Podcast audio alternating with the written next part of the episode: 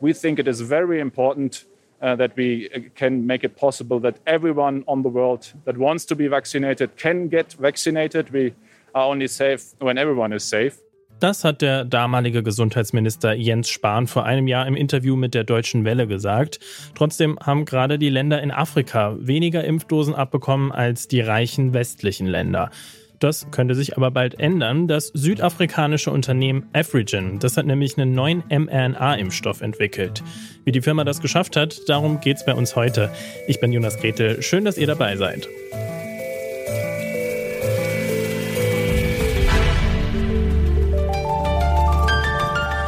Zurück zum Thema.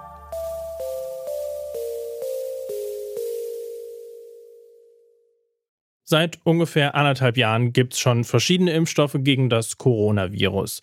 BioNTech, Moderna und Johnson Johnson, das sind mit Sicherheit die bekanntesten, aber die Pharmakonzerne, die haben mehr als 70 Prozent aller Impfdosen an wohlhabende Länder geschickt. Afrika hat dabei besonders wenig Impfstoff abbekommen. Das hat auch der Generaldirektor der Weltgesundheitsorganisation Tedros Adhanom Ghebreyesus bei einer Pressekonferenz im Februar kritisiert. More than half of the world's population is now fully vaccinated. And yet, 84% of the population of Africa is yet to receive a single dose. Das Problem, die afrikanischen Länder sind von den westlichen Firmen abhängig. Sie müssen fast alle Impfdosen importieren. Mit dem neuen Impfstoff von Afrigen könnte sich das aber ändern, denn der könnte direkt in Afrika hergestellt werden. Aber wie hat Afrigen eigentlich diesen neuen Impfstoff entwickelt? Das habe ich die Geschäftsführerin Petro Terblanche gefragt. What the team has done is we've started working on the sequence of the Moderna vaccine. This sequence was published by Stanford University in 2020.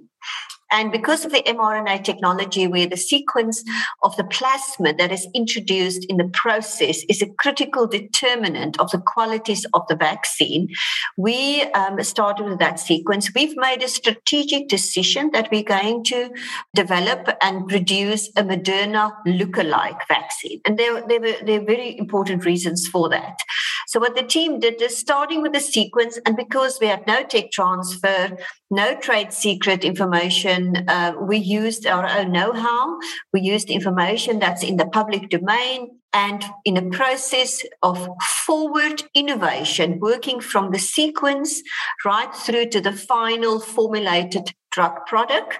Um, the team managed to make a vaccine candidate at laboratory scale only at this point in time. Scale up need to start. But the vaccine has the same composition, but different processes because we used our own process uh, information and process parameters to make this vaccine candidate.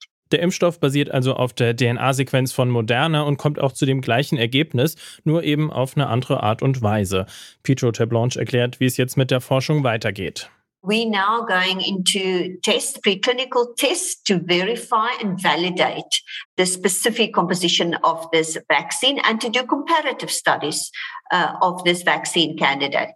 I think the important point to make here is that the strategic decision was to use the Moderna vaccine as our validation vaccine to demonstrate our capacity and our capability to make a gold standard mRNA vaccine. Für Pietro Teplanche zeigt dieser Forschungserfolg auch, dass es eben doch möglich ist, hochwertige Impfstoffe in Afrika herzustellen. Das war in der Vergangenheit nämlich oft ein Argument gegen die Freigabe von Patenten. I, I think the paradigm that it is too difficult to make um, an mRNA, mRNA vaccine in a, in a laboratory, and then the, the notion at that time was somewhere in Africa, is wrong. Um, there are many organizations now in small biotech and even in universities that is working on the process of making mRNA products. How difficult was it? There are difficult components because they were unknowns to us. Um, but the process of growing E. coli batches of of DNA.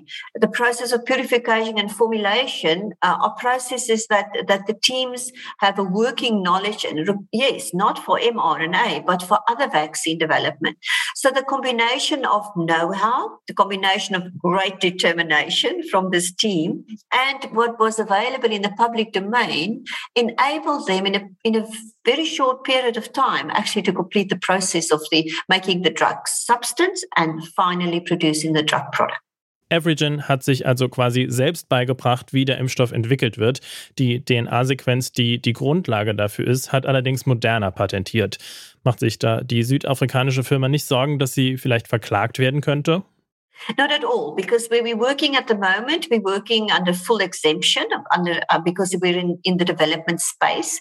But we also know publicly Moderna has declared that they will not stand in the way of the mRNA hub program to develop this capability and capacity to take the mRNA COVID-19 vaccine to the market and to transfer technology to the 92 other low and middle income countries. So we have a public statement from the Moderna.